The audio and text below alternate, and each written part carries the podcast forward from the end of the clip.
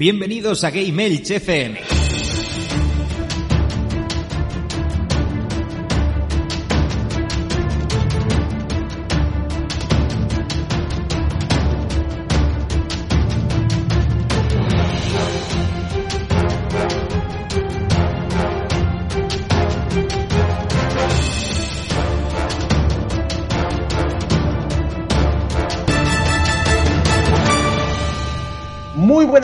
Bienvenidos a Gamers, vuestro podcast de videojuegos en clave social. Hoy estás escuchando el programa número 33 de la octava temporada en el que vamos a hacer un programa especial desescalada, desescalada fase 1. Pero antes de nada ponemos las formas de contacto y enseguida volvemos.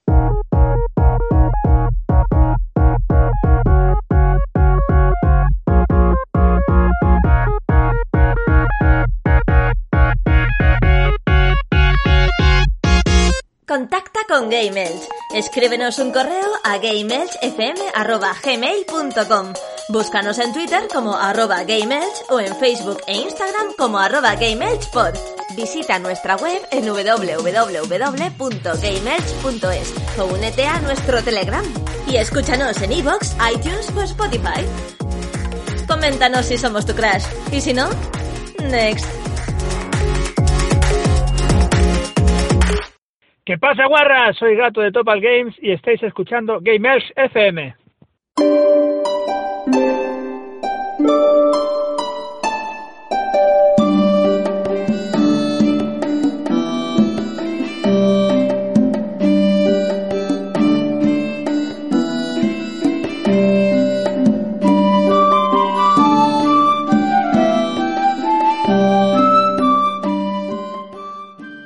Y ahora sí que sí, después de estas formas de contacto, toca presentar a la people, toca presentar a la gente que va a estar con nosotros en este programa. Hoy somos pocos pero honrados. El primero, el señor David Bernal, ¿cómo está usted? Muy buenas noches, yo como siempre vigilando desde la Batcueva y nada, honrados somos, somos muy honrados y por eso no faltamos aquí ni una semana. También tenemos con nosotros al señor Gunkaiser, el magneto de las ondas. Otro que no suele fallar a no ser que se equivoque de día. que puede ser. Y bueno, ya sabéis, yo soy Rafa alias El Potorro. Y ahora sí que sí, toca comenzar el programa. Y hoy pues vamos a hacer mm, un programa donde vamos a hablar mm, de nuestras mm, divagaciones más absolutas.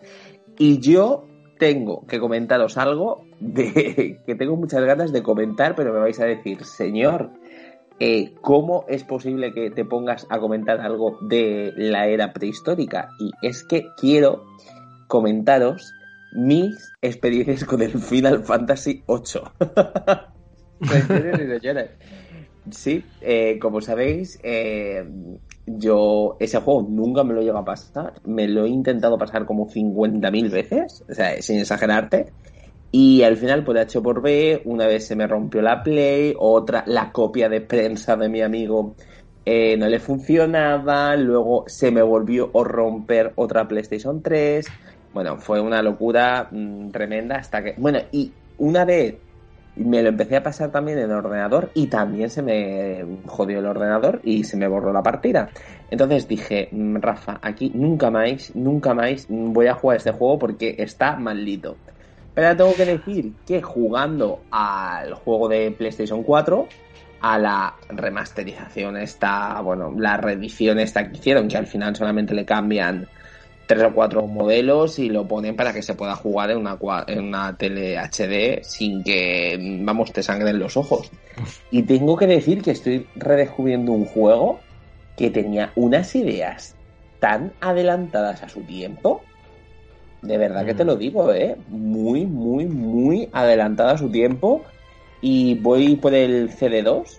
También es verdad que recordar ese juego mucho, mucho más largo. O sea, es, me he pasado el CD1 en un suspiro. Y el CD2 no me queda prácticamente nada. Y no sé, lo veo más corto de, de mi memoria, no sé. O sea, pensaba que era un juego muchísimo más largo y, y no. Fíjate tú lo que hacen al final como los recuerdos. lo que te estaba comentando. Pues entonces al final, quieras que no, jugando al Final Fantasy VIII, ¿sabes? me he dado cuenta que uno era eh, un juego muy adelantado a su época, como estaba diciendo. Creo que tenía unas ideas súper frescas y que no sé, se arriesgaron a poner una historia súper adulta y una historia mm, de, a la que no estábamos acostumbrados, con mecánicas que tampoco estábamos acostumbrados en su tiempo.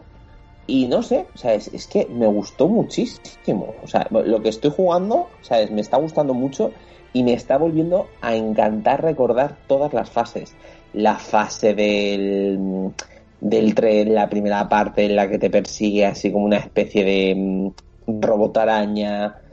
Eh, luego también el carisma que tienen todos los personajes, aunque es cual no es fan, no soy fan de, mm, ese hombre, pero no sé, esa es, es, eh, esa añoranza a esos personajes, no sé, es como volverme a reencontrar con un amigo que hace un montón de tiempo que no lo veo, ¿no?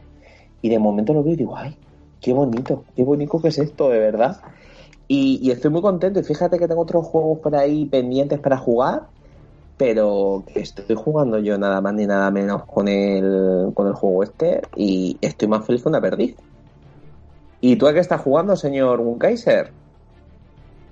Pues lo dije el otro día. Estoy con cosillas de la Play 3. Pues de la 4 no tengo nada así. Hablé con David a ver si me dejaba en poder el asesino. Y tengo una Play 3 de prensa ahora, como quien dice. Y estoy rejugando cosas antiguas que no había jugado. O, por ejemplo, en el Assassin's Creed, el. El. Este, el. Yo lo diré. El Rook. Que es el único que no jugué porque fue cuando eh, hubo un cambio de generación. Yo pasé a Play 4 y creo que en Play 3 ya no, no lo O sea, en Play 4 el Rook creo que no lo sacaron. O si lo sacaron, no me lo llegué a comprar, si te digo la verdad. Y entonces estás ahí como jugando a juegos de la época de, de Matusalén. de María, de María Castaña, sí. Bueno, tú ya estás, bueno, ya sabéis que aquí estamos on fire y siempre estamos con los últimos juegos, las últimas novedades, un juego de PlayStation 1 y juegos de PlayStation 3. No, porque por ejemplo, el, el, la semana pasada hablamos de, los juegos de vikingos y tal, y David dijo, estaba el Tomb Raider, el uno de ellos que y tal, y ese era de Play 3 y me lo descargué para jugarlo y tal. Pero me puse a jugar la primera pantalla, tío, que mal, mal ha envejecido ese juego, tío. Ya. Es que es cierto que hay algunas veces que te pones a, jugar juegos antiguos y dices, Buf, esto ha envejecido muy, pero que muy mal. De hecho, a ver, yo creo que el Final Fantasy VIII de Play 1 mm, en sí, pues yo creo que sería un poquito difícil de ver. Pero bueno, con un lavado de. O sea, con un lavado de estos de, de imagen y todo esto. Sí, pero cuando yo digo. le pasan un filtrillo, no está mal. Que ha, envejecido, mal, no solo me refiero a, a gráficamente, también me refiero a, no sé, a, mecánicas o, o, cámaras y tal. Yo recuerdo que, que una de las cosas que me tiró para atrás de ese Tomb Raider fue precisamente que salió prácticamente al mismo tiempo que, que Uncharted tú decías, coño, si la gente de, de Uncharted puede hacer esto, ¿por qué no puedes hacer esto con un Tomb Raider? Que es lo que se ha hecho con el tiempo con los nuevos Tomb Raider, pero no hablo de solo a nivel gráfico, también hablo de, pues de, movimiento, el movimiento de la cámara. Yo creo que de los Tomb Raider es el, es el, peor de todo, pero con diferencia.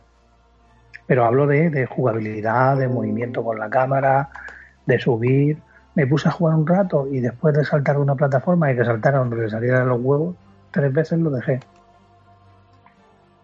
Ya, es que al final mm, llega un punto que dices tú, mm, no, eh, luego, más cositas que, os quería comentar. Eh, luego, bueno, aparte de lo del Final Fantasy, también me compré el Final Fantasy 9, que prácticamente te podría decir lo mismo.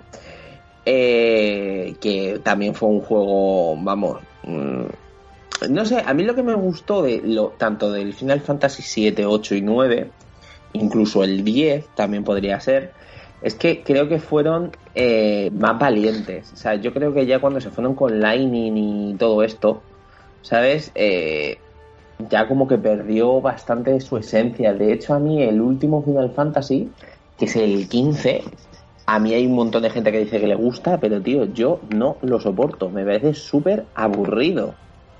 Pero aburrido, aburrido, aburrido de decir, mm, basta. ¿Sabes? Y no sé, estoy así como un poco mm, mal, ¿no? ¿Sabes? Porque recordando decir, fíjate tú, las cosas tan chulas y las ideas tan originales que tenía, eh, ¿sabes? Por la compañía en aquella época, ¿no? ¿Sabes? Que podían hacer, no sé, se, se arriesgaban a hacer cosas que creo que ahora no, que ahora van solamente a lo que piensan que es eh, pues eso, que se puede vender y ya está. De hecho, por ejemplo, hace poquito hice, no sé si os acordáis de lo de, bueno, hice un vídeo de lo que me saca de mis casillas, que era eh, sobre el Dino Crisis. Y me estoy dando cuenta que muchas veces eh, las propias, o sea, lo que son las propias empresas, solamente quieren ganar dinero. Y es que cada vez lo tengo más claro. O sea, es más claro y más y más y más claro.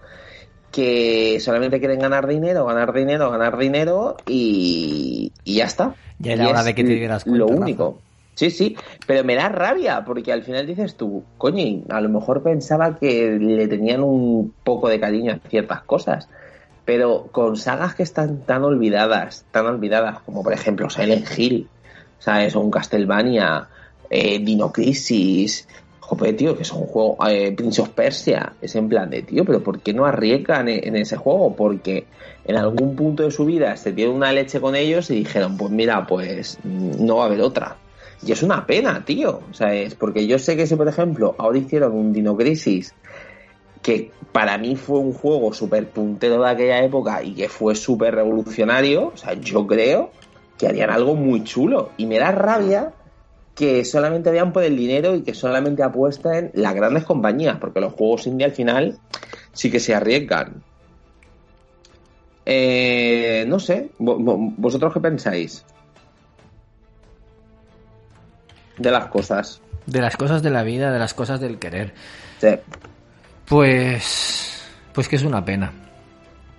Que es una pena lo que tú dices, que las compañías vayan a por el dinero únicamente puesto que nos estamos perdiendo muchas cosas que podrían no sé, que podrían ser más artísticas, digamos. Pero es que claro, tienen que comer, tienen que pagar las facturas, es que eso eso está claro. No sé qué A ver, tienen que comer y tienen que hacer lo que tú has dicho, ¿no? O sea, como que tienen que hacer todo ese tipo de cosas.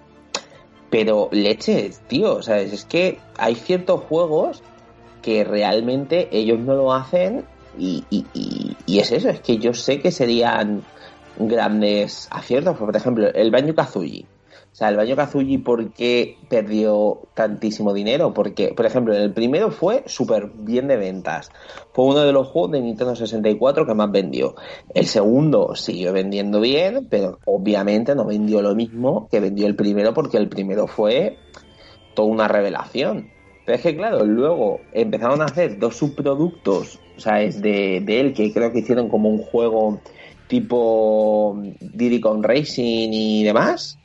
Y creo que luego hicieron algunos juegos de Game Boy Advance y se pegaron hostias con eso. Pero es que, estás, hablando de títulos que ya han pasado muy de moda y son géneros que ya no se llevan, tío. Entonces, Tío, a ver, pero aún así, aunque no sean géneros que tal, tío, sí que es verdad que han sido un antes y un después y joder, que te digo yo, un juego tipo Mario, un juego de Mario nunca nunca pierde su esencia y siempre va a tener Mario se innova siempre y hace otras cosas diferentes. Eh, Banjo Kazooie fue un puntazo en aquella época. Pero ¿qué ocurrió? O sea, es luego ya cuando llegó a la consola de Xbox, cuando llegó a Microsoft, ya mm, directamente remataron el juego, mm, ¿sabes? Con una mm, con un juego en Xbox 360 que fue vamos, un zurullo matado. Y lo que me da rabia al final es que por unos desarrolladores o unos creadores que a lo mejor no hayan tenido tiempo o no hayan querido, eh, pues que te digo, trabajar bien o no hayan podido, o sea, no es que no hayan querido, sino que no hayan podido, sus ideas pues no hayan triunfado o lo que sea. Haya juegos que eh, estén metidos ya ahí en, un lado y, que no van a salir. Y me da pena, tío. Es que, a ver, ¿cómo, Claro, cómo- lo que a nosotros nos puede parecer o, eh, no que digo que lo que a nosotros nos puede parecer exitoso es lo que decía un poco Rafa si en algún momento ellos han tenido un fracaso a nivel monetario ellos lo saben mejor que nosotros y llegará un momento en el que eh, algunas cosas que nosotros podamos pensar que es un éxito eh, lo que estaba hablando yo de, de este Tomb Raider eh, hay juegos que o los o realmente te sientas y te replanteas cómo reinventarlos o no puedes sacarlos como eran antaño porque eh, porque sabes que saben que no van a triunfar. Y Dino Crisis eh, eh, era un buen juego pero no- yo no sé las ventas que tuvo y si hoy por hoy sería tan exitoso. El, el uno sí que fue, el, el único, el uno sí que estuvo muy bien. ¿Cuánta gente lo compraría? Lo tienes que sacar un pro- tiene que ser una especie de juego como estos mm, eh, Resident Evil y al final te sacan un juego, mm, te lo cobran a 60 pavos y tú acabas diciendo que no es un juego de 60 pavos. No sé, tío. ¿Entiendes lo que quiero decir? Sí, pero no sé. Yo la verdad que creo que las compañías al final tienen que ser valientes y leche. Mm, no sé. Yo creo que hay ciertos hay algún- ciertos juegos que, que sí que deberían. Por ejemplo, un Silent Hill. Un Silent Hill no saben que van a ganar dinero con un Silent Hill, por ejemplo. Sí, pero es que... Y si fracasa, Lo, tiene, lo tienes que reinventar. Pero bueno, pero es que es que si fracasa. Pero, pero ¿qué tienes que reinventar? Si es que la gente quiere eso, quiere un Silent tienes- Hill, puedes sí, que- reinventar ciertas cosas, pero el Silent Hill es el Silent Hill. ¿Qué, qué, qué- qué quieres reinventar? No, hablo de reinventar dinámicas, eh, ofrecer algo, lo que hablábamos de los, de los Resident Evil, eh, ofrecer lo mismo, pero que al mismo tiempo tú veas que es diferente. Porque si no, al final va a ser un otro, otro fracaso más de Silent Hill. mira, yo si, si hicieran ahora un Silent Hill, yo lo haría como fue el Resident Evil 2 Remake. Yo lo haría de ese tipo. Así en tercera persona y con esa jugabilidad. Ahí sí que podría triunfar. Y con, y con una ciudad. No muy grande, pero un- una especie de mundo abierto, sí, en, un- en una ciudad, que, como el primero. Esa- ese tipo de jugabilidad. Mm, No tan pasillero como, como otros posteriores, sino más que puedas. Eso, eso es el, es el Downpour. No sé, no he jugado, no he jugado al Downpour. Sí, el Downpour y... El Downpour era así, era en tercera persona, era el del presidiario. Y a mí el Downpour me gustó mucho. ¿eh? Pero es que lo que pasa que reinventarse, al final, lo que haces es eh, hacer todo en plan de acción. Y no, o sea, es, yo creo que ahora, no, no, yo como eso. todo eso eso está enfocándose a eso, o sea, es, no tienes que ir a la acción, tienes que ir al miedo, a crear situaciones de terror. ¿Cómo te lo crean? En Silent Hill era muy sencillo. Nada más ni nada menos te ponían a un bicho de dos cabezas con dos brazos que te iban persiguiendo y, y ya tenías un malo y ya tenías una situación de estrés, ¿sabes? Pero al final creo que no están siendo, no sé, no, no- no son valientes y como ha dicho este, es que si es un fracaso, bueno, ¿y, y qué? Pero es que al final tú tienes que ser un creador y decir, mira, voy a apostar por, por mis juegos Pero tú, y por tú eres un saga". creador, pero el que está en la compañía arriba no es un creador, es un empresario de traje y corbata que quiere maximizar los beneficios y quiere minimizar gastos o quiere que la inversión sea lo más rentable posible. Entonces, si tú vas a invertir, no sé, 50 millones de, de dólares en un juego, quiere que esos 50 millones le den 200. Si puede ser 250, mejor.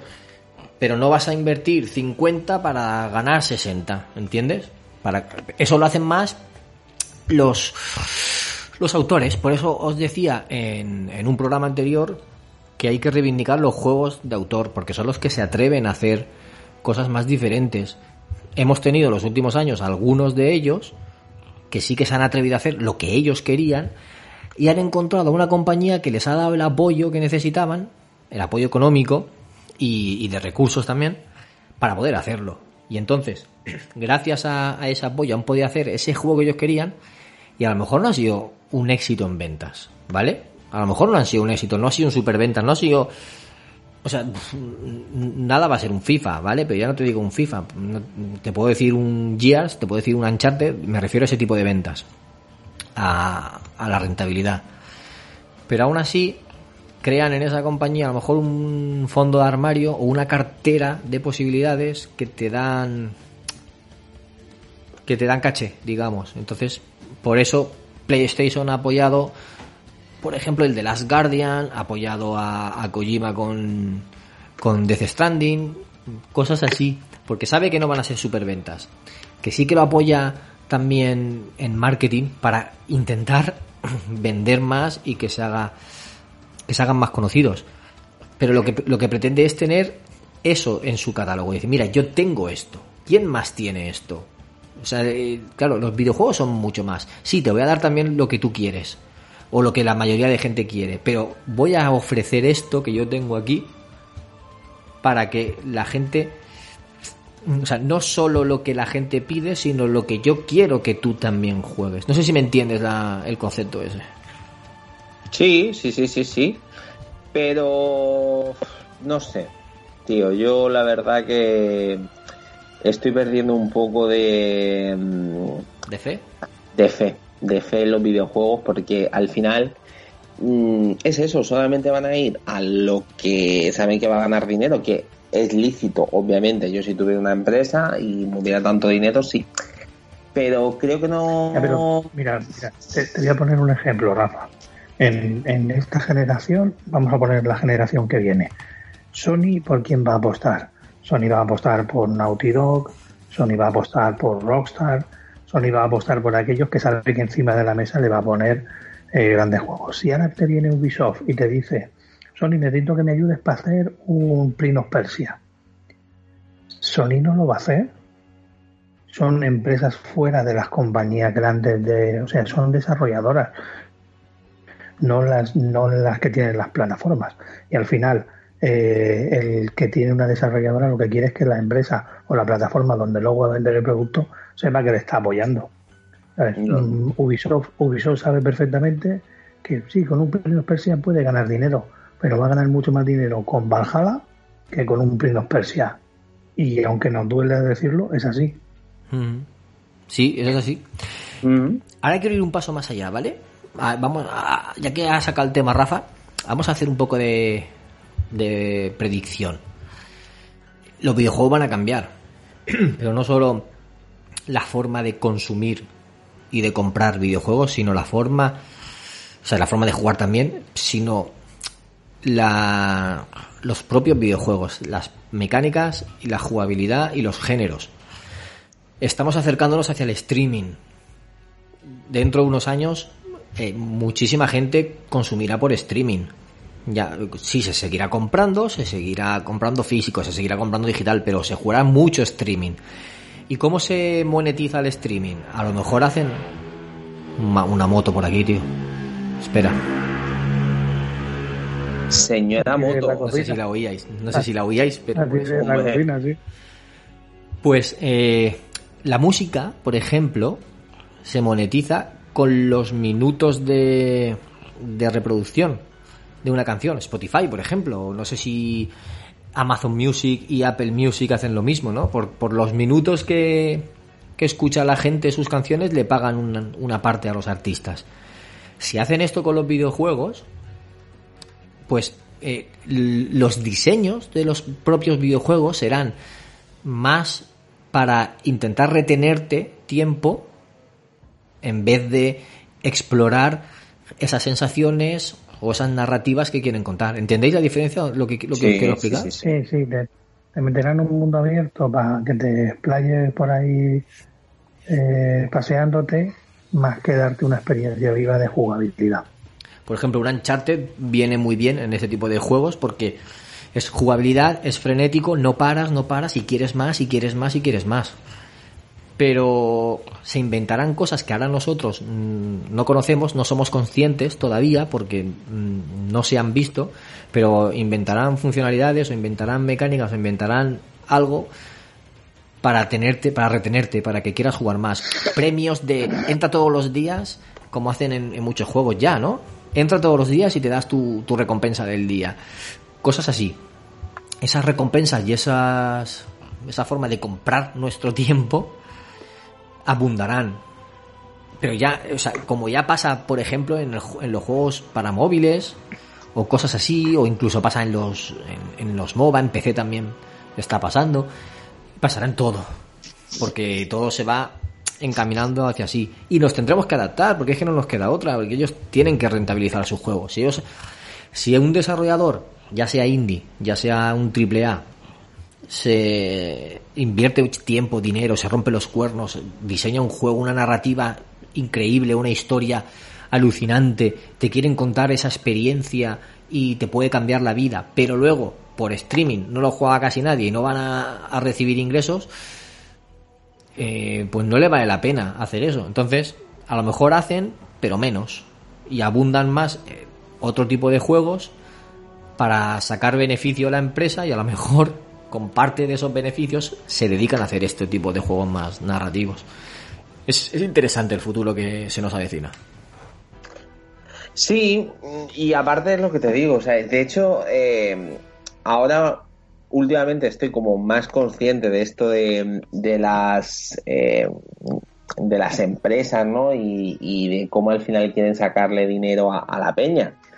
Y empecé a verlo gracias al documental ese que os dije de los juguetes, de que se llama, bueno, que está en Netflix, de, de Toys, Toys bueno, es ese, pues Te no dije lo que voy a empecé a decir. verlo. ¿Y te gustó qué? Tío, el de Tortugas Ninja alucinante. Es muy bueno. es mi entonces, infancia. A partir de ahí, como que me di cuenta, ¿no? De cómo era posible, ¿no? Que una empresa quisiera exprimir a los niños al 100% y con eso, mi prisma cambió y me di cuenta y cambiando al mundo de los videojuegos, dices, ¡buah! Madre mía, o sea, es, es cierto, ocurre esto, por ejemplo, le ha ocurrido a sagas como Pokémon que han empezado a salir 200 subproductos de Pokémon solamente para ganar dinero, ¿sabes? Y de hecho ha habido algunas veces que han cambiado ciertos personajes mm, y a lo mejor han puesto algo de una franquicia porque dicen esto va a ganar dinero, o sea, es con este nombre pues va a tener su público y tío, y me da rabia, me da rabia porque al final eso es lo que hace que eh, coarten la libertad un poquito a los creadores y que todo se enfoque a, a lo que vende. Por ejemplo, el terror. Sea, yo creo que llegará un punto que como están enfocando tanto el terror a, a lo de ahora, que es acción, que realmente no, no, es, no es miedo, porque claro, te dan tantas cosas y tanta acción y tanta metralleta, que al final mm, no da miedo. O sea, te da risa, te da lo que sea, pero miedo no te da. Entonces, eh, dentro de un tiempo, o sea, lo que dará dinero será lo otro, porque como ya la gente estará cansada de los juegos de en tercera persona o de acción, lo que venderá al final será el tema de del terror como nos gustaba antes. Y me da rabia, ¿sabes? Porque es un punto de, jope, tío, ¿sabes?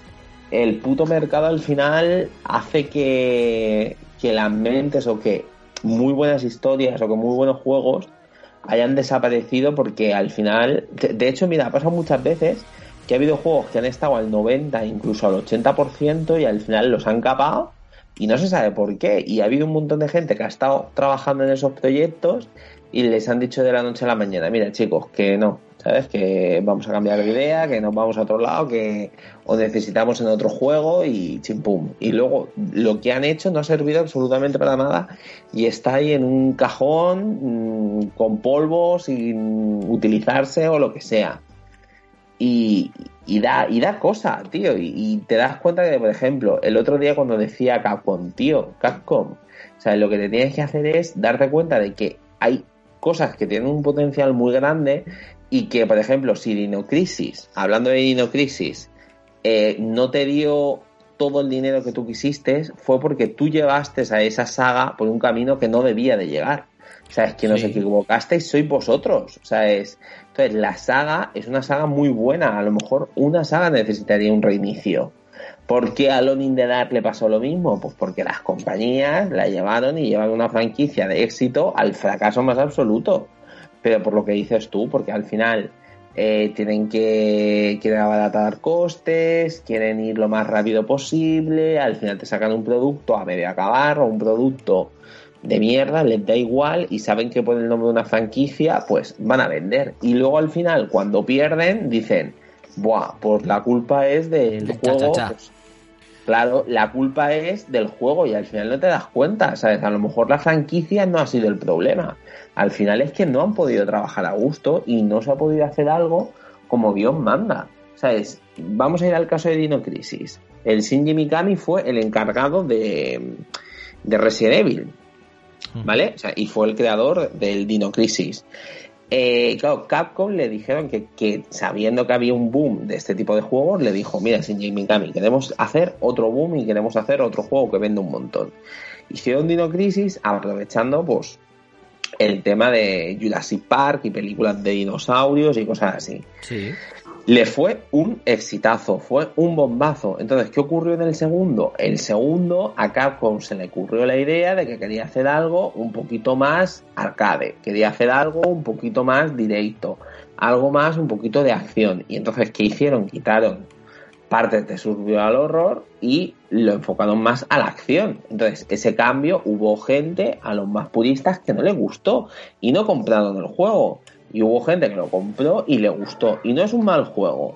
Pero claro, luego después de eso hacen dos subproductos, que creo que era uno de pistolas, que era un bodrio como una casa. Y luego haces otro que era un juego de móvil que invertiste dos duros. No ganaste dinero con ellos. Obviamente no ibas a ganar dinero con eso. Y luego se te ocurre la genial idea, ¿sabes? Una idea que dices tú, ¡buah, revolucionario! Nos vamos a ir a Microsoft, ¿vale?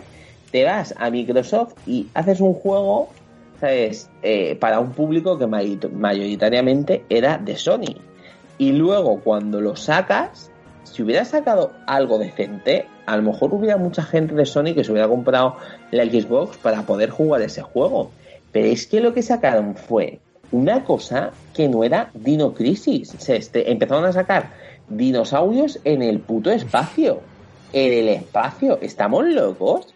¿A qué persona se le ocurrió la idea de que eso iba a ser bien? O sea, ¿a quién se le ocurrió? Dinosaurios en el espacio. Oye, es ¿y que quién vamos. sabe? Pero tío, o sea, es como el tiburón zombie, el tiburón de tres cabezas, el tiburón fantasma, o sea, no, o sea, no sarnado por ahí, buenas. tío. Sarnado, pero bueno, Sarnado fue bien porque dentro de la mierda que es, o sea, es que es una mierda. Y a mí me gusta la saga, yo te lo digo, o sea, porque disfruto de la caspa. Dentro de lo que es mala, se ríe de sí misma. Pero es que, coño, un producto que era Dino Crisis, que ponía su nombre, Dino Crisis, que mm, no sé, que era una saga buena, te hacen algo completamente opuesto. Es, como, ¿quién coño va a querer jugar eso? Entonces, obviamente, en crítica fue súper matado. Y demás, igual que por ejemplo con el Bomberman, tío, que hicieron un Bomberman, no sé si os acordáis, en Microsoft, eh, con un, sea, con unos gráficos que querían ser realistas y te ponían como el mundo de Bomberman ambientado con unos gráficos y unas dinámicas y una música que dices tú, ¿esto qué coño es? Esto es Bomberman, tío, esto es una puta mierda que ha querido copiar las mecánicas del, Bomberman y, ya está, han querido intentar acercar el Bomberman a un público más, ¿qué te digo yo? Más, eh, más adulto y, y, y claro, y te hacen esa patocha, esa cosa que es que, es que, es que vamos, que vamos, que se llama el Bomberman, era como para matarlo Y entonces, después, si ese juego fracasa, ¿de quién es culpa? ¿De la compañía o de, o de, la, fran- de la franquicia en sí? ¿De quién es culpa? ¿Tú qué piensas? Sí, pero, pero por eso, por eso mismo ya hay, hay franquicias que no se quieren retomar. Porque ellos mismos cometieron el error y se quemó. Tú imagínate intentar hacer un Dino Crisis que no esté bien hecho y ya terminas de quemar eh, la puta la puta franquicia. Entonces ellos no quieren arriesgarse. No sé, yo la verdad que, que es eso, que luego al final te dicen, muchas veces cuando le dicen a Capcom, oye, ¿por qué no vais a sacar esto? Y claro, y te dicen, pues no lo vamos a sacar, obviamente, pues porque no ha tenido el éxito que se esperaba. Pero claro, no se ha tenido el éxito que se esperaba vendiendo mierda, o sea, vendiendo, mm, ¿sabes? Vendiendo cosas que no, que no son. Sí, también le pasaba a Dead Space. Que el, prim- el primero estaba muy bien, el segundo mm, Bien. un poco más flojo, pero el tercero dicen que ya era diferente y se perdió. Pero- Pero si le pasó a Resident Evil, que se perdió también, se diluyó lo que era. Hay mucha gente que sí que le, que le gustó los últimos 4, 5, 6, pero los más puristas no nos gustó. Entonces, ¿qué haces? Evolucionas, intentas evolucionar, in- intentas captar otro público. También son hijos de su tiempo, de los géneros que hay en, en cada época. Ahora, si, si hubiera seguido evolucionando el Resident Evil, igual te hubieran sacado en un Battle Royale. ¿Quién sabe? Bueno, y ideas estuvieron, ¿sabes? El Assassin's Creed, hay el Assassin's Creed del Resident Evil Umbrella Corps, por ejemplo, era un juego que era 100% competitivo, zombies, mm, metralleta y chimpum. Mira, O sea, ahí, entonces- me has dado la idea. Yo lo que siempre he opinado es que si tú quieres eh, probar, tú quieres eh, aventurarte o quieres investigar, usa un, sub, un subnombre, un subtítulo.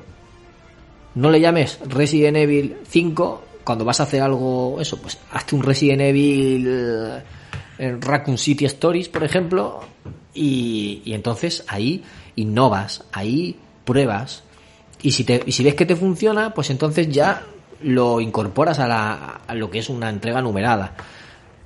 Para mí una entrega numerada tiene mucho peso. ¿Entiendes? Claro, sí, es que al final es lo que te digo, bueno, lo que le pasó a Street Fighter. O sea, que te pusieron un juego que estaba incompleto, que le faltaba un montón de cosas y te ponen ahí Street Fighter 5, pum, ala. Y se quedan tan a gustos como un arbusto. Pero bueno, con el tiempo ha estado... No sé, ya dicen que ya está bastante bien. Y Sí, sí, bueno, ahora bien, pero después de 200 reediciones y de que tú tuvieras que pasar por cajica. Es que, claro, al final, cuando le dieron tantísima caña al Street Fighter y el Street Fighter, el Street Fighter, el Street Fighter, que como era posible, es que, claro, si tú al final, por ganar dinero, eres capaz de sacrificar a una franquicia que te ha dado todo, sí, es que eso al final también ha pasado con películas, con un montón de cosas. ¿Por qué sacaron tantas películas de tiburón, tío? O sea, es Tiburón 1 era una maravilla. Y luego a partir de ahí cogieron y dijeron, venga, vamos a hacer más películas de tiburón. Venga, da, el tiburón 4, o sea, que dices tú, pero escúchame, si es que ya no tienen sentido estas putas películas. Un tiburón en busca de venganza, ¿estamos locos o qué? Está escribiéndonos Feni, que por fin va bien la emisión, dice que hay un Bomberman en X vídeos bastante bueno. No sé. Y En X vídeos. en X vídeos, que tiene unas mecánicas innovadoras. Y luego dice que él no está de acuerdo en lo que he dicho, que dice que si quieres hacer algo diferente, no uses el nombre de una saga famosa, haz una nueva IP. Yo he dicho, Claro. yo he dicho un subtítulo y él ha dicho que hagas una nueva IP. También, también, como hace Ubisoft, que prueba cosas en unos juegos y en otros, y se lo, lo que funciona se lo va llevando a otras sagas. Y no tiene, no tiene por qué ser todo lo mismo. Pero te iba a decir otra cosa, y, y me, ha des- me ha despistado, me ha despistado Feni, y no me acuerdo lo que te iba a decir de, de todo esto, se me ha pasado. De los remakes, de, lo- Pero de las compañías. al final lo que estaba diciendo Feni eh, es verdad. Eh, lo que estaba diciendo Feni es en plan de que haga una nueva IP. Sea, si tiene una idea buena, pero ¿qué pasa? ¿Por qué no quieren hacer una nueva IP? Por miedo a que eso no les dé beneficio y pum. Entonces, ¿qué pasa? Que siempre es eh, la pescadilla que se muerde la cola. Hay una idea muy buena. Venga, ponle un Resident Evil ahí por delante a ver si cuela. Mm, venga, tengo una idea buena. Venga, ponle ahí un Silent Hill por si cuela. Entonces, al final, por si cuela, por si cuela, por si cuela, pues al final huele y hay muchos subproductos así. El Silent Hill, uno de PSP, que se llama Book of... Book of verdad- Memories. Book of Memories. ¿Qué coño tenía eso de Silent Hill? Nada, ¿sabes? Sus mecánicas no, no tenían nada que ver con un Silent Hill normal. Entonces, ¿por qué coño llamas a eso Silent Hill? Un Silent Hill es un juego, por ejemplo, un Zelda. Un Zelda tiene muy claro cuáles son sus mecánicas. Es que eso es Sota Caballo Rey. Otra cosa es, como he dicho antes, eh, un Kaiser, que tú quieras innovar un poco. Pero tú o un Zelda no me puedes poner un juego de coches. No me puedes poner un juego de, de- de golf y llamármelo Zelda. Porque no, porque no tiene ni puta idea. O sea, no, no, no, no puede ser. Mira, tengo argumentos. El precio de los juegos. ¿Qué te costaba a ti un juego de Super Nintendo? Uf, la vida. ¿12.000? ¿14.000 pesetas? Traducido, a, neu- traducido a euros, ¿qué es? ¿60? ¿70 euros? O sea, cuestan lo mismo más o menos que antes. Ha subido muy poco de precio lo que es un juego, muy poco. Te, estamos- te estoy hablando de hace 20 años. ¿Qué pasa? Que el coste de, de, de fabricarlos, el coste, el coste de crearlos, Sí, se ha de, se ha de salir multiplicado por 10. Claro, se ha disparado. Entonces, el, el beneficio de cada juego es menor. También es que se venden muchos más juegos que hace 20 años. Eso también hay que tenerlo en cuenta. Entonces, eh, mucho más de poquito hace un mucho al final. Eso sí, pero las compañías han intentado continuamente vender más caros los juegos, de una forma o de otra. Se han dado cuenta que más de 60, 70 euros no los venden. Eso es una burrada y nadie paga 100 euros por un juego. ¿Cómo lo hacen? A trozos. Te lo venden a trozos. Te saco el juego, luego te saco un DLC, o te saco el Season Pass, o te saco extras que los puedes comprar o que no, pero yo estoy rentabilizando este juego y estoy sacando más beneficio por cada uno. Y eso es lo que han estado haciendo los últimos años. Entonces, pues eso también influye en todo, en todo esto que estamos hablando. Y también, pues, claro, eso cambiará. Eso, eso volverá a cambiar y los DLCs pasarán a ser historia en el futuro y serán como temporadas del Fortnite, por ejemplo, y co- cosas así. Que ya no pagas un producto o un DLC, sino que sigues jugando la siguiente temporada y te, crean contenido nuevo para que sigas jugando y que sigas gastando dinero. Ya, a ver, si al final, como lo que hemos dicho, todo cambiará y demás, pero viendo juegos de PlayStation 1, por ejemplo, hablando del Final Fantasy VIII, o yo que sé, de cualquier cosa, ¿sabes? Te dabas cuenta cómo eh, creaban cosas y las creaban con cariño y no tenían miedo a hacer algo innovador o algo fuera de, de lo normal. Y aquí, claro, me, me- me doy cuenta que, que no, que todo tiene que seguir como una norma, todo tiene que ser como mm, sota caballo rey y, y- me da cosa, tío, porque dices tú, hostia, es que, por ejemplo, en el Final Fantasy VIII, tío, es que hay cosas y- y- y hay misiones o cosas que, que te meten y tal, que dices tú, es que mola un montón. O sea, es que, eh, o sea, dinámicas que hace yo un montón de tiempo que decía, es que, es que no lo he visto yo en ningún juego de, de- ahora. Entonces, si antes se arriesgaban, por ejemplo, un Espino, ahora no saldrá un Espino ni aunque te maten, o un Medieval, ¿sabes? Que eran juegos que molaban un montón, pero antes como que yo creo como que tenían que crear esas IPs y bueno, ¿sabes? Eran como más... Tú estás hablando desde el punto de la nostalgia de tu infancia. Para mí eso fue de, adolesc- de la adolescencia y esos juegos no los jugué porque eran infantiles. Yo tenía 16, 17, 18 años y para mí eran infantiles y yo no jugaba esos juegos. Ni al Spiro, ni al Medieval. Yo no, no jugué a eso. No me llamaba la atención. En esa época me llamaba más a lo mejor el Pro o el FIFA. Me interesaba más. O un Resident Evil. Un Resident Evil sí que me llamaba la atención cosas así, Silent Hill me llamaba la atención, pero un Spiro y un Medieval, yo decía, "Ah, esto, yo paso de jugar a esto, y no, jugaba. Y ya a lo mejor yo te hablo con más nostalgia de juegos de, NES o de Super NES.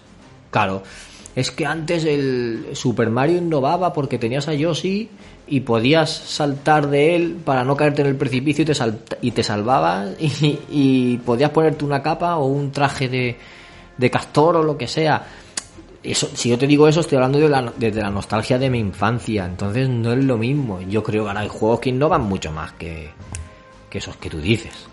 A ver, no, lo que estoy diciendo es no que innoven, sino que se arriesguen eh, de alguna manera a hacer esos juegos. O sea, serán ideas que a lo mejor son un poco alocadas y dices tú, pues, que, que, pues no llamarían la atención. Y entonces a lo mejor ahí hubo alguien que dijo, mira, pues quiero hacer esto.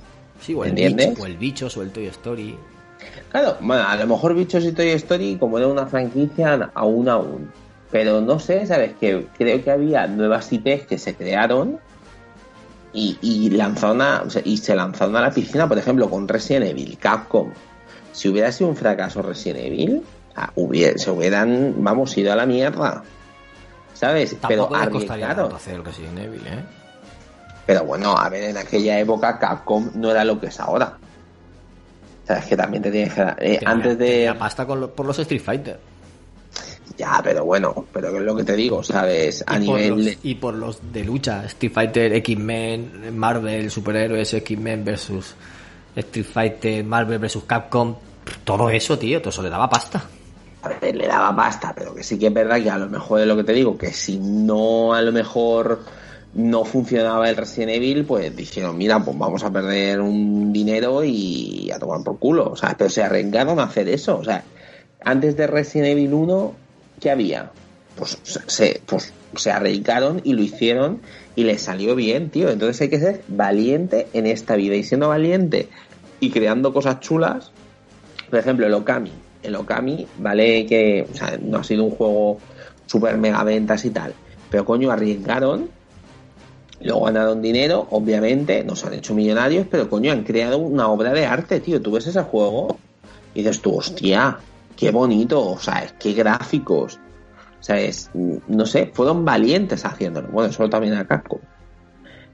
Pero que es lo que te digo, que al final creo que últimamente se están estancando y solamente van a ir a lo que saben que van a ganar dinero. ¿De dónde van a sacar dinero? Pues de un Assassin's Creed. Pues lo, lo hago en vikingos. Ahora lo más seguro que luego lo harán en japoneses o lo harán en algo así. Entonces, pues poquito a poco van a lo que saben que, que van a ganar dinero. Pero por lo mismo, porque tienen inversores detrás que quieren Ya. recibir su dinerito a final de mes. Putos, pues eso es lo que hay que hacer. Hay que ir a cortarle la cabeza. Claro, pero sin ese, sin- sin ese dinerito que invierten ellos no tendrías ese juegazo que tienes ahora. Es que es, Ya. Es un precio pero que hay que pagar. ya es un precio que hay que pagar pero aún así no quita de que no esté bien tío o sea es Por eso mismo hay que apoyar los juegos de autor. Eh, hay- hay gente que diría que hay que apoyar a los juegos indie porque son los que más innovan, los que más ideas tienen, los que más crean, que luego les copian ideas y mecánicas para juegos AAA porque han funcionado. Entonces hay que apoyar a los indie o a los juegos de autor para que tengan repercusión y quieran seguir invirtiendo en ellos. Porque si no, empresas como Bethesda, que, que apuesta mucho por el single player, al final irán dejando y seguirán yendo al multiplayer, que es lo que le da dinero. Dinero constante. pero claro por ejemplo a mí lo que me da cosa por ejemplo porque ya no sacan juegos multi eh, multijugador pero Local. Local tío o sea, es súper difícil encontrar un juego de multijugador local súper difícil tío, y al final tiene su público, tío. O sea, es- tiene su público, pero al final es como, bueno, no. En online, pues mejor. Pero Porque coño, así, Pero si pueden, te eso, es lo venden que, dos eso es consolas. lo que te iba a decir. Pero ya no solo eso es lo que te iba a decir, porque voy a sacar una cosa que me va a dar un millón de euros de beneficio. Si sacando un Call of Duty o lo que estoy sacando hasta ahora, saco 10. Claro. Ya, pero aún así. Y, y lo sigo diciendo, o sea, es que lo veo muy bien y veo el beneficio, pero leche, eh, también tienen que pensar en el jugador, porque si no llegan a un punto que dicen, pues mira, pues que te den por cool, ¿sabes? Es como si me sacan, no, pero es como si me sacan un Mario Kart, mira, el día que me sacan un Mario Kart, o un juego de lucha sin modo local, sea, digo, mira, vete a tomar viento. O sea, es que no puede ser. Hay ciertos juegos que tienen que tener obligatoriamente un modo multijugador local. Y creo que eso se está perdiendo y es una pena. O sea, y no lo estoy diciendo en plan nostálgico, lo estoy diciendo porque a, o sea, a mí como jugador, cuando tenga un hijo, me gustaría poder jugar con mi hijo, Sí. ¿sabes? A la consola. Vale, entonces ¿qué- todo lo va a retro para pasar? jugar. Joder, todo lo retro, pero tócate, pero me gusta también jugar algo ahí moderno, ¿me entiendes? Ya. A mí Es me que pasa no- que, yo no encuentro muchos juegos para jugar con mi hija. Aquí. Y eso pasa. está bien. Pues eso no está bien. Entonces No, no está hay que decirlo. No Sí, sí. está bien. Entonces claro. no, no hay que ser conformista. No hay que ser conformista. Hay que darles ahí la... ¿Por qué te crees yo que soy un gamer rata? Pero, Rafa- ¿Por qué te crees que soy un gamer rata? Pero, Rafa, Porque cuando saquen lo bueno lo saquen. Ni tú, yo- ni tú ni yo nos podemos quejar porque no estamos aportando prácticamente nada a la industria. Gente como Ve. Ike o gente como Fenillator que se gastan dinero contante y sonante todos los meses en videojuegos, ellos sí que pueden reclamar. Pero tú y yo que nos gastamos nada y menos en la industria, ¿qué vas a reclamar tú? Encima que no te gastas nada, vas a reclamar. Escucha, escucha, yo puedo reclamar, vamos, lo que me salga a mí de la punta del higo. Y también te lo digo, ¿por qué no compro? ¿Por qué no compro? Pues, pues no compraré porque no hacen las cosas bien. Yo, ha habido juegos que he comprado de salida. He comprado de salida juegos. Y han sido juegos que me han gustado. De hecho, el Resident Evil Has 3... comprado remakes de tu infancia Remakes. por la nostalgia. Eso es lo que has comprado, Rafa. Está bien, está bien. Claro. Pero escucha, pero lo compra de salida, que eso es ahí está muy bien. Pero también te lo digo, yo el Resident Evil 3 lo iba a comprar. Lo iba a comprar de salida, pero ¿qué pasó? Pues que hay un montón de gente que dice, pues mira, este juego por 60 euros pues no lo vale. Claro, el, el problema fue el precio, que lo pusieron a 60 euros. ¿Cómo se te ocurre poner ese remake a Pues 60 entonces, euros? cuando el juego me cueste 40 euros, lo compraré. O me cueste 30, lo compraré. ¿Qué costó Pero, el 2 de salida, te acuerdas? También una barbaridad. ¿60 o, o- salió a Sí. 40? Ah, No, no, menos, no, no. menos, menos, menos. ¿verdad? Yo creo que menos. Bueno, Sí, no lo sé. menos. Pero Estás así. invitando a la gente a comprarlo. Eh, los remakes tendrían que salir a, a menos precio, tío. No tendrían que salir a precio completo. Igual que no deberían entrar para caer para GOTY, no deberían salir a precio completo. Porque aunque sea un juego nuevo que le hayan vuelto a programar, pero ya han cogido la base. No, eh, ahí no estoy de acuerdo contigo. Es como el caso de un cliente que tengo yo, que le hice la web hace 11 años, y la web se, se hizo y se quedó ahí, y estaba sin actualizar. Desde entonces, ¿no? Entonces, eh, el motor con lo que dice, el, el- el gestor de contenido, es obsoleto, y ahora entran y se la hackean a los 5 minutos de tenerla colgada. ¿Y qué, ¿Y qué va a hacer el hombre? Pues he quedado con él y se la voy a hacer con un motor nuevo, o sea, con un gestor de contenido nuevo. Y como ya tengo toda la información, pues lo voy a hacer baratito. Porque es coger lo que ya tenía y pasarlo a, una, a uno nuevo, darle forma y tal. Y hasta eso lo voy a hacer baratito. Yo no puedo cobrarle un precio completo de una web nueva cuando yo ya estoy cogiendo toda la información que ya tenía, ¿entiendes? Por eso te digo. Pero, pero no es lo mismo, o sea, no es lo mismo un Resident Evil 2 remake, por ejemplo, que, vale, tenían las ideas, tenían los personajes, tenían la historia, pero tenían que volver a hacer los personajes otra vez, los modelados, las el, el art, el, el arte conceptual de ciertos lugares, Sí, está claro. ciertos cambios, cierta historia, o sea, ahí leche. Pero ya tienes la, la base. Ya tienes una gran Pero, base. a ver, sí que es verdad, yo para Goti sí que pueden entrar, porque obviamente tal. Obviamente Para a lo mejor GOTY un poquito puede más entrar. barato, sí. Un remake sí, un remaster no. Un remaster no. Una versión HD está claro que no, pero un, un remake podría ser, porque puede tener suficientes diferencias con el... Pero aún así no le, da, no le daría tantos puntos como a otro juego original. Madre mía, de, del señor. Pero bueno, al final, lo que estábamos diciendo, que al final, fíjate, estamos haciendo ahí un debate mm, de una cosa que se sacaba ahí en cinco segundillos. Eh, y no sé, sí que es cierto que, bueno, la industria va por un camino, los jugadores también vamos por otro. Y, bueno, y al final lo que tenemos es que los jugadores que tenemos que mm, triscarnos al final lo que nos vendan o lo que nos quieran intentar vender. Pero yo lo que quería, eh, de al- alguna manera, mm, sacar a la palestra es luchar por esas franquicias que, por ejemplo, un Castlevania, tío. O sea, si es que tú sabes que un Castlevania, si te lo hacen bien, vas a ganar dinero. Que Pero han hecho el, el Bloodstain y no ha tenido el éxito que tuvo un Castlevania en su época. Pero escucha, pero tócate el Ligo Mari Carmen. no es lo mismo, diciendo- es lo mismo. Pero no te estoy diciendo un Castlevania de eh, tal, te estoy diciendo que cojas la franquicia de Castlevania y lo adaptes como se, se hizo con el, con el Castlevania de PlayStation 3. O sea, es que se hizo un Castlevania muy bueno y muy digno y muy chulo. Yo ese Lo probé la juro. demo y no me gustó. Porque era hack and slash y no me, y no me llamaba. Pero leche, cogieron lo que da la franquicia y la adaptaron y lo hicieron bien, tío. O sea, lo hicieron guay, pero cogieron la franquicia y la adaptaron a algo que se podía adaptar. ¿Me entiendes lo que te digo? O sea, a mí si me sacan, por ejemplo, el Irule Warrior, que era como un, un Dynasty Warrior del, del Zelda. Pues yo cuando lo jugué me encantó la idea, porque dije, hostia, o sea, eso se puede adaptar al mundo de Zelda. Sí, se puede adaptar, pues chimpum, y me lo compré y lo tengo. O sea, y ese juego me lo, me lo compré casi de salida. ¿Sabes? Porque sabía que no iba a bajar de precio y dije, pues mira, me lo compro chimpum, y me gustaba y me apetecía tenerlo. ¿Ves? Eso es otro punto que no, que no hemos tocado. ¿Por qué Nintendo puede sacar los juegos mejor? ¿Por qué Nintendo saca los juegos acabados y prácticamente sin bugs y otras compañías no? Porque se, ¿Por qué se toma su tiempo? Porque luego el juego no va a bajar de precio. y Entonces va- eh, se sigue vendiendo al mismo precio, pues, no sé, cinco años, seis años después. Entonces la gente muchas veces, ¿qué hace? Pues me lo compro de salida, ya que sale ahora y tengo ganas de jugarlo, me lo compro de salida porque como no va a bajar de precio, pues me lo juego ya y, y ya lo tengo. Y le dan muchas veces prioridad. Y son juegos también que, porque son muchos de ellos, muchos de ellos son para niños. Y los juegos de los niños no los compran los niños, los compran los padres. Entonces, los padres por los niños hacemos cualquier cosa y cuando llega el cumpleaños, pues tú dices, ¿qué voy a comprar? El Mario Kart, ¿qué voy a comprar? El Zelda, el Super Mario Odyssey, no sé, pues voy y se lo compro. ¿Qué cuesta esto? Pues se lo compro y ya está. Pero eso, Y cuando no son juegos para niños, ¿eh?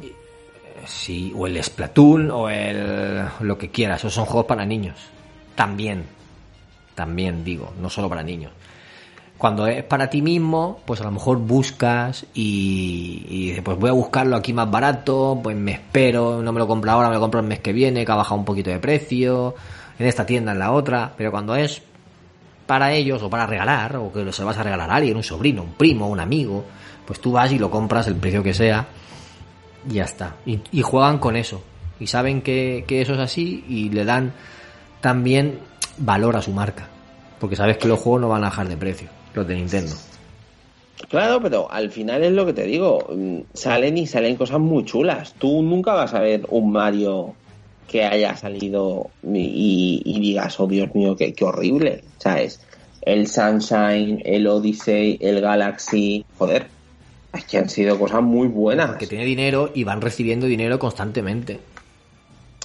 Claro, pero, pero um, al final son hacer las cosas bien y son gente que tiene franquicias y bueno, sí que es verdad que hay algunas que están un poco maltratadas y, por ejemplo, yo no entiendo por qué eh, Nintendo no hace un Golden Sun, por ejemplo. No lo entiendo. O sea, eso es una cosa que digo yo. Es una franquicia que sabes que te va a dar dinero y no lo haces. No lo sé. ¿Sabes? Yo creo que hubo un montón de chavales que han crecido con el Golden Sun y un Golden Sun en Switch creo que sería perfecto porque es la plataforma idónea para hacer ese videojuego. Tal cual. O sea, y es que no hay tal. ¿Por qué no lo hacen? Pues porque no. O sea, entonces al final mm, pues se van a cosas que saben que le van a dar y y al final es eso que me dices tú que sí, que estoy anclado en el pasado, que sí, que a lo mejor eh, mm, se está, pues qué te digo yo, Mm, o sea, es como que sí, que estoy anclado, si es que puede ser, pero leche, es que hay que seguir reivindicando, porque si no le damos también un poquito de cerilla de vez en cuando y se dicen las cosas y demás, pues al final pues harán lo que les dé la gana y ha habido veces que, por ejemplo, con Resident Evil, con Resident Evil hubo momentos que dijeron, escucha señores, hasta aquí esto no.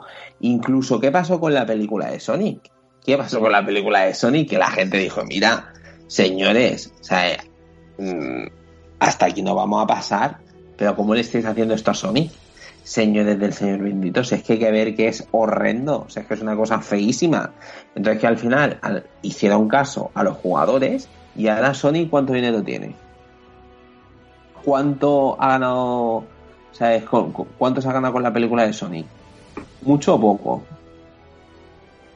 ¿Qué pensáis? Sí, yo ahí estoy, escúchame, yo ahí estoy con, con Rafa en cierto modo. No hay que dejar que, que las desarrolladoras que vayan a sacar una cosa al final la conviertan en mierda. Pero es un poco lo que estamos diciendo. Ellos mismos son los que no quieren convertirlo en mierda.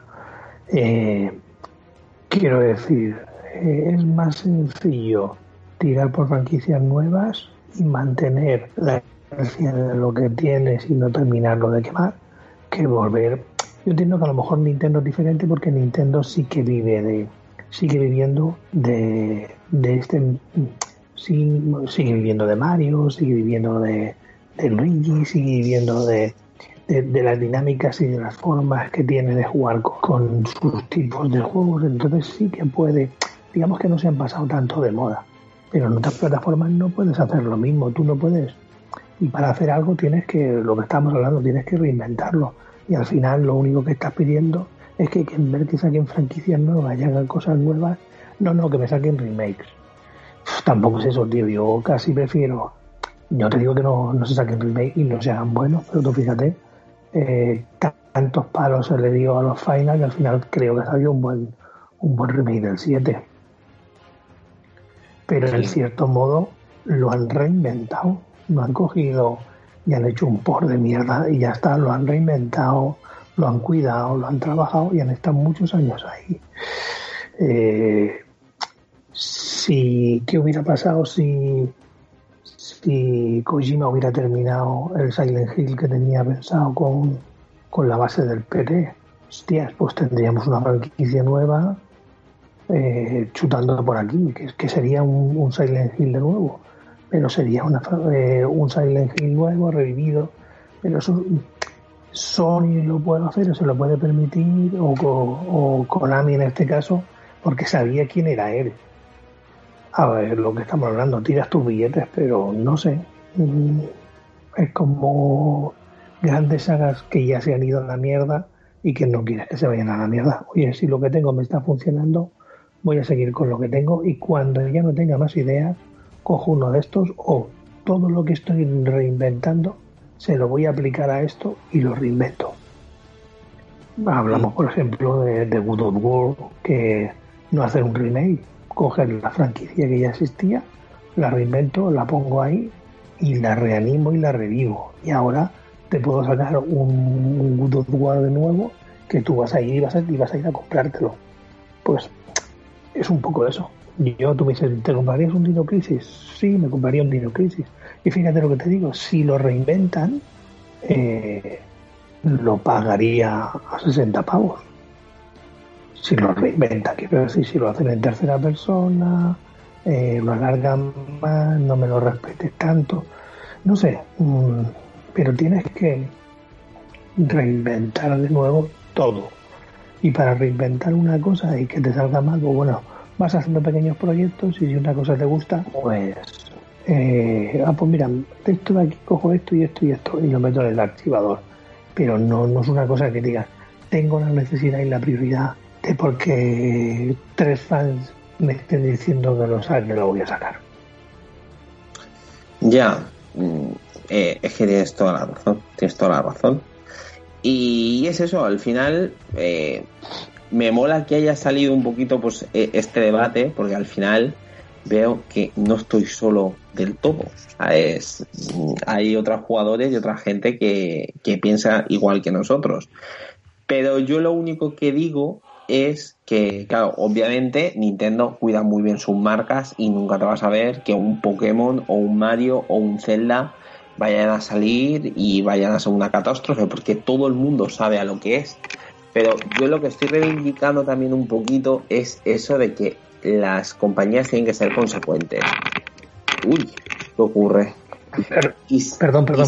Si- y si ellos al final se dan cuenta de que ha habido un juego que ha sido un fracaso, no ha sido un fracaso solamente porque el juego mm, tal no ha sido un fracaso, porque han hecho que ese juego, por H o por B, la gente no lo quiera. Por ejemplo, Nintendo con el Animal Crossing nuevo está siendo un exitazo, pero porque es Cosa que no entiendo, el dando. éxito de Animal Crossing, no lo entiendo.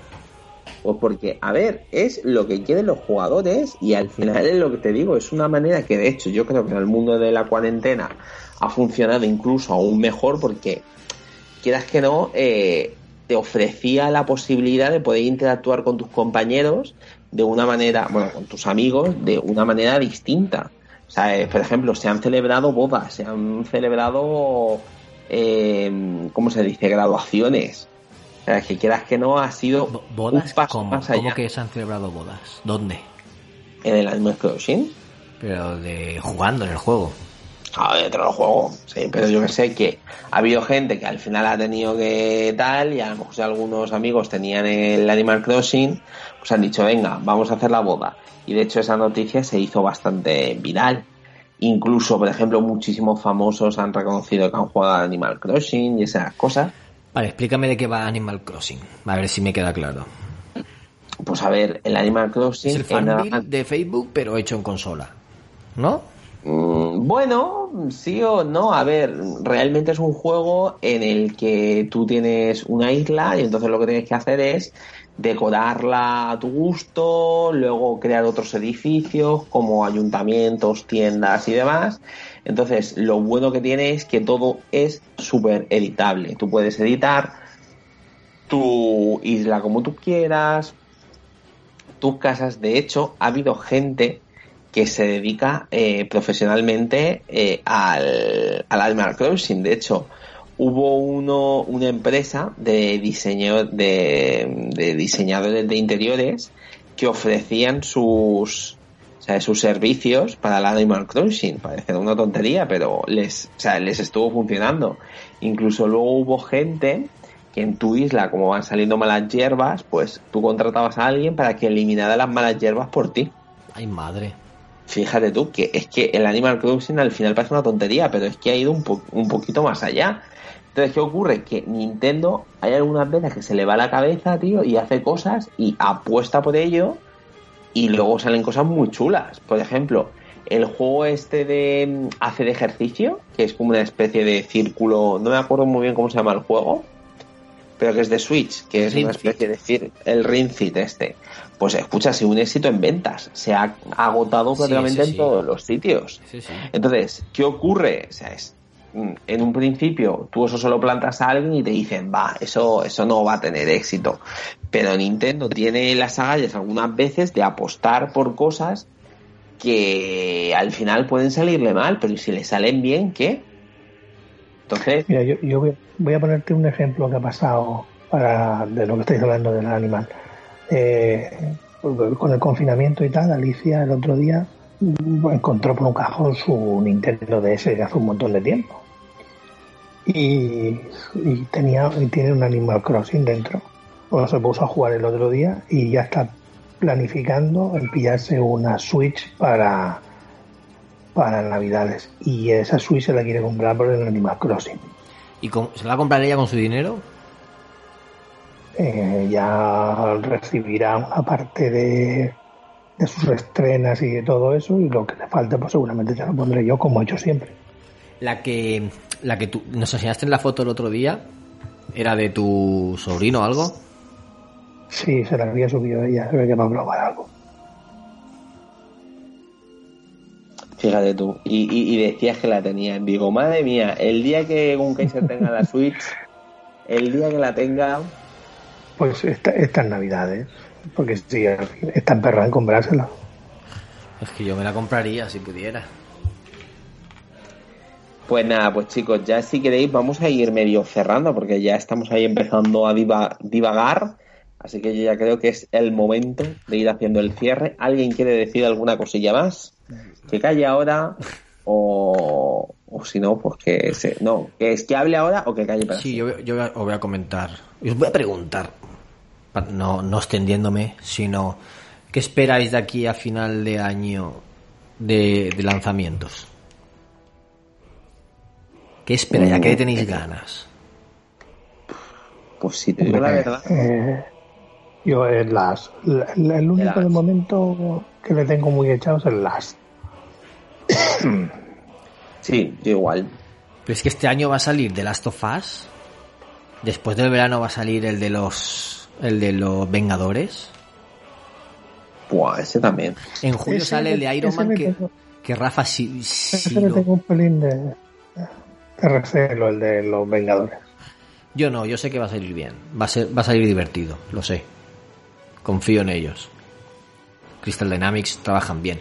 Pero en julio sale el de Iron Man VR. Si lo consigo, Rafa, ¿tú me dejarías tus gafas? Sí. Bien.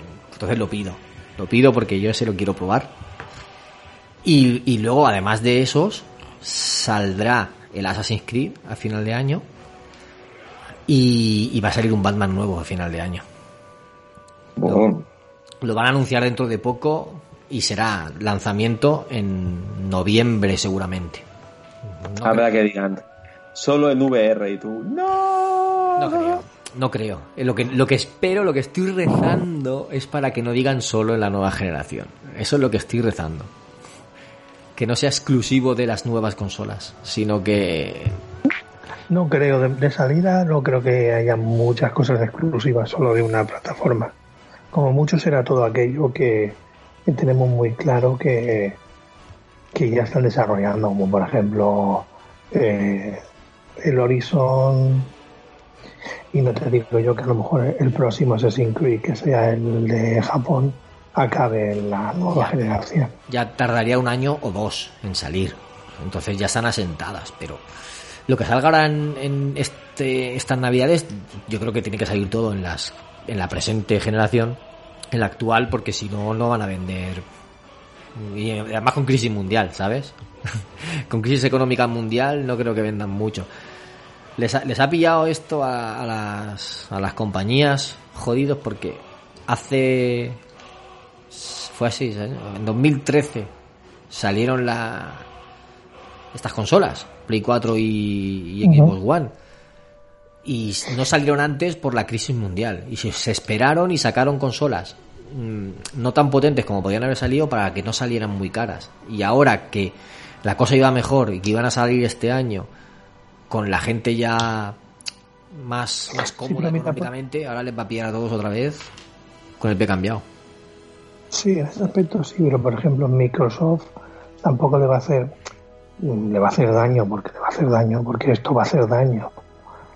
Pero si se recuperan las cosas relativamente rápido, que yo creo que sí, eh, la gente acaba tirando. Y como el, el ¿cómo decirlo? El, est- el esto de mercado que va a tener One o que va a tener Microsoft va a ser el online, que va a tirar mucho de de, De Game Pass. inten- sí, intentar jugar en ese aspecto yo creo que va incluso a ser mejor para ellos. No sé. Y también sale el Ghost of Tsushima este año. No, tiene buena pinta. Es que sale mucho juego, sale mucho juego de aquí a final de año y nos va a faltar tiempo para jugarlos a todos. Bueno, si lo jugamos, también te lo digo. si lo recibimos. Claro, claro, pues dentro de tal, porque si no, seguiremos hablando de Final Fantasy VIII. Claro que sí, hay que jugar a lo que tenemos ahí. Fíjate, para, para hacer un resumen para los oyentes, Rafa está jugando a Final Fantasy VIII, que es de Play 1, ¿no? Sí, sí, sí, sí, sí. que es de Play 1. Yo estoy jugando al, al Uncharted, el Remastered, al Uncharted 2, que es de Play 3, y un Kaiser se ha vuelto a conectar la Play 3 después de hace muchos años, y la, le ha metido copias de prensa y está jugando a copias de prensa de, de Play 3. o sea, fijaos a lo que ha llegado este confinamiento que estamos retomando eh, era como ese momento que decíamos, tío, que se pare el mundo, que, que tengo muchas cosas pendientes y no me las voy a quitar de encima. Y parece que nos ha dado ese pequeñito respiro en ese aspecto y estamos cogiendo cosas que teníamos pendientes, de esas asignaturas pendientes de las que hablamos una vez en un Bueno. programa, y estamos intentando quitándolas de encima, tío. Espera, espera, que me acabo de acordar yo otra cosa que tengo ahí eh, que me pilla, que seguramente acabe jugando este año, también es el Fórmula 1. El F1, sí. Sí, porque el de este año, eh, como también les ha pasado el tema de la crisis, y el anterior ya estaba bastante bien, y relativamente para la temporada que venía, solo cambiaban, eh, habían un par de circuitos nuevos y realmente no cambiaba nadie o no iba a cambiar nadie asiento. Cuando los coches siguen siendo lo mismo, las escuderías no cambian mucho y tal, la gente, sobre todo de PC y de algunas consolas, acaban eh, metiendo mods más que jugando a más que comprando los nuevos modelos. Y entonces eh, Codemaster sabiendo que tenía que currárselo un poco más sabe que el año pasado lo hizo relativamente bien con el tema del online que podías personalizar tu, tu coche y esas cosas y tal y eso gusta mucho y este año le han metido aparte del modo carrera profesional como piloto le han metido el modo escudería. ¿El modo qué? Tú puedes, escudería, tú puedes crear Ajá. una escudería, ponerle los colores, ponerle el nombre y ir invirtiendo el dinero que se gana dependiendo de cómo quieres ser las carreras, o eso lo has dicho, en, en el desarrollo para la siguiente temporada. Mira, bien, bien, bien, bien, bien. Bueno, chicos, Eh, tiene, tiene buena pinta. Ujú. vamos a ir ya concluyendo, ¿vale? Eh, algo, alguna cosilla más. Yo la verdad que ya he dicho todo lo que tenía que decir. No, pero ¿qué te parece si felicitamos a nuestro compañero que no ha podido entrar hoy? Ah, es verdad, vamos a felicitarle al señor becario. Feliz cumpleaños. Vamos a cantarle el cumpleaños feliz. No, no cantamos, no cantamos. eh. No me gusta que, que se cante en los, en los podcasts, no queda bonito. no, no. ah, no queda bonito, mi, perdona. mujer, mi, mu- mi mujer ya me ha reñido. ¿Por qué? ¿Te ha reñido por Por qué? la voz, No cantes, no por, el- cantes. por hablar fuerte. Ah, O por ponerme a cantar. Que felicidades, Tony, muchas felicidades. Hoy no ha entrado a grabar porque tenía celebración, obviamente. Y eso, pues un besito muy grande y un abrazo para los compañeros caídos en combate que no han podido entrar tampoco hoy, que están por ahí. Y si quieres, Rafa, le pasamos a leer comentarios. O ponemos un temazo y luego ya... Ponemos- temazo y comentarios, venga. Venga, vamos allá.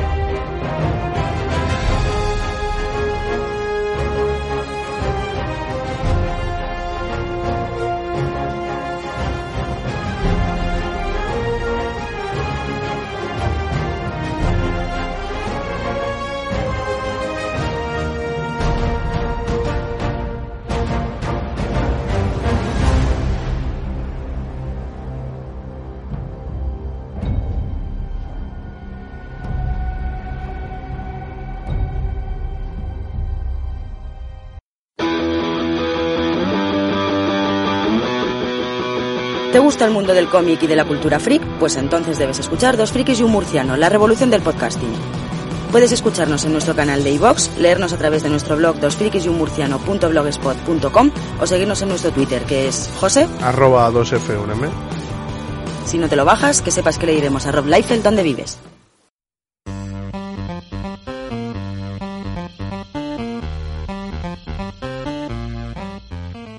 ¿Te gustan los videojuegos independientes? Si la respuesta es sí, escucha La Inditeca Podcast, un programa dedicado exclusivamente a los videojuegos indies. Puedes escucharnos a través de iBox, iTunes, Google Podcast o Spotify y también encontrarnos a través de nuestras redes sociales como Twitter e Instagram. Puedes encontrarnos como La Inditeca Podcast. ¡Te esperamos!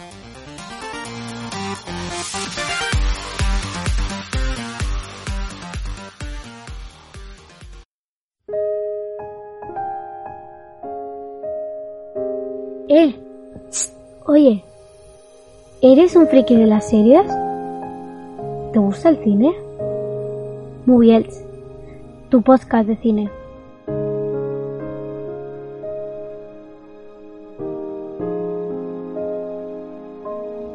Contacta con Moviels. Síguenos en Twitter en arroba y búscanos en Facebook como Moviels FM. Moviels, tu podcast de cine en clave social.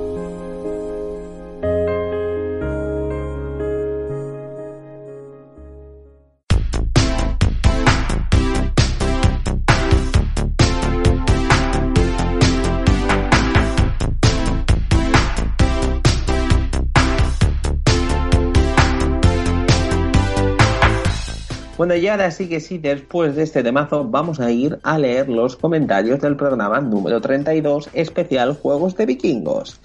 Y bueno, vamos a tener aquí los comentarios y tenemos uno de Bunny Cronenberg, cómo no, cómo no, nuestro amigo Bunny Cronenberg, que yo creo que se va a llevar el, vamos, eh, bueno, yo creo que tanto Eloy Castillo como él mm, tendrían que tener un premio o algo, ¿sabes? Mm, Mención Este año- honorífica on fire. Va a estar complicado entre Victillor, Bunny Es y Eloy. Pues a los tres. Pues a los tres. Bueno, la Podemos cuestión hacer es- becarios, becarios honoríficos. Ahí está. bueno, tenemos al señor Bunny Cronenberg que dice: eh, Se sale esta nueva entrega. Me salté algunas partes sobre estrategia porque no es lo mismo, pero el conjunto es fabuloso. Yo estoy esperando como agua de mayo el Elden Ring. Ya eh, con lo que mostraron me volaron la cabeza y es que el hype en, lo caso con la obra de Miyazaki eh, alcanza cotas máximas por, eh, por mi apego al trabajo de este señor. En series me gustó mucho Vikings y me gustaría la última, eh, me faltaría la última temporada, pero me lo estoy pensando porque ha ido flojeando con el paso del tiempo. Además, para los puristas creo que tiene demasi- demasiados errores históricos. Otro programazo, Peña, y procuraré en lo sucesivo mandar audios más escuetos, que fui yo al principio que animaba a los seguidores del programa a hacerlo y luego se me fue la pinza. Abrazo y que paséis lo mejor que se pueda la pandemia estilo The Road, salvando las distancias. See. Y luego tenemos también al señor Eloy Castillo. Ah, bueno, fe de ratas, que le ha dicho. Y es que el hype en el caso de Miyazaki alcanza cotas máximas por mi apego, etcétera. Eso es lo que decía. Y Eloy Castillo nos dice: eh, Hoy acabo de ver el tráiler de Assassin's Creed Valhalla, dura 4 minutos y si me preguntan diría que han sido 30 segundos. Qué corto e intenso, muy interesante el programa, no habría pensado que hay tantos juegos de vikingos. Por cierto, como curiosidad, el diseñador de combates del Senua es español, Juan Fernández de Simón. Un saludo y hasta pronto. Y nada, con esto y un bizcocho, eh, ¿hay más comentarios, señor David Bernal? No, ah, han comentado, comentaron en YouTube, pero... Ah, bueno, y en el bonus de of Tsushima también Ah, han sí, es verdad. No, en YouTube dijeron que buen programa, tal, no me acuerdo del nombre, pero... mm, Sí, que, también están en YouTube escuchando los programas y no solo los podcasts, sino también los otros vídeos que subimos, como el que ha dicho Rafa de lo que me saca de, de mis casillas del, del Dino Crisis, el otro de que subí yo, lo que me saca de mis casillas de la presentación de PlayStation 5, el unboxing de, de la NES Mini que hice, o vídeos de con Kaiser, que también nos sube con su Brico Elch. Y, al- al- y algunos análisis que hacemos que también los subimos a- De análisis de tecnología, Claro, que ¿no? nunca hablamos de análisis de tecnología aquí en el, en el podcast, pero tenemos varios, varios análisis de productos tecnológicos, de teclados, de ratones, de mandos, de alfombrillas, micrófonos. auriculares. etc, etc, etc. De muchas cosas. auriculares, digo, por- por- Auriculares, también tenemos varios, varios auriculares. Y, y nada, que a, a la gente les está gustando, están funcionando bien y os invitamos a pasaros por el canal. Que Game Elch no es solo el podcast. Tenemos eh, el podcast, tenemos la web, tenemos el canal de YouTube y muchas cosas. Instagram. Facebook y muchas cosas. Porque en Instagram también estamos metiéndole caña al IGTV para, para subir contenidos en formato vídeo. Y, todo eso, estamos sin parar. Somos creadores de contenido y estamos sin parar. Bueno, vamos a ir ahora con eh, eh, los comentarios del bonus Stage 15 del Ghost of Tsushima. Y vamos a ir con Gatsublade que dice, gran trabajo, crack. Mucho amor para los oídos, un abrazo. Y Eloy Castillo, otra vez de nuevo, nos dice, hola Ike, genial extra, me están dando muchas ganas de jugarlo, muy interesante la parte de historia que está ambientado en un hecho real, creo que le da bastante trasfondo. De acuerdo contigo en casi todo. Si hay un equipo que ha hecho un buen trabajo, da igual que sea japonés, americano o de Chueca, es un buen trabajo y punto. Por otro lado, gustará mucho o muy poco, pero Assassin's Creed es un referente eh, a una forma de enfrentar un proyecto Ghost of Tsushima ha bebido de ahí, por supuesto. Es normal, es como quejarse de que un juego de lucho se parezca a Street of Fighter o a Tekken. Un saludo. Pues tiene toda la razón, tiene toda la razón. Muchísimas gracias, Eloy Castillo. Y ahora sí que sí, chicos, terminamos el programa. Muchas gracias por escucharnos. Y solamente nos queda decir adiós. Adiós. I call you, I need you,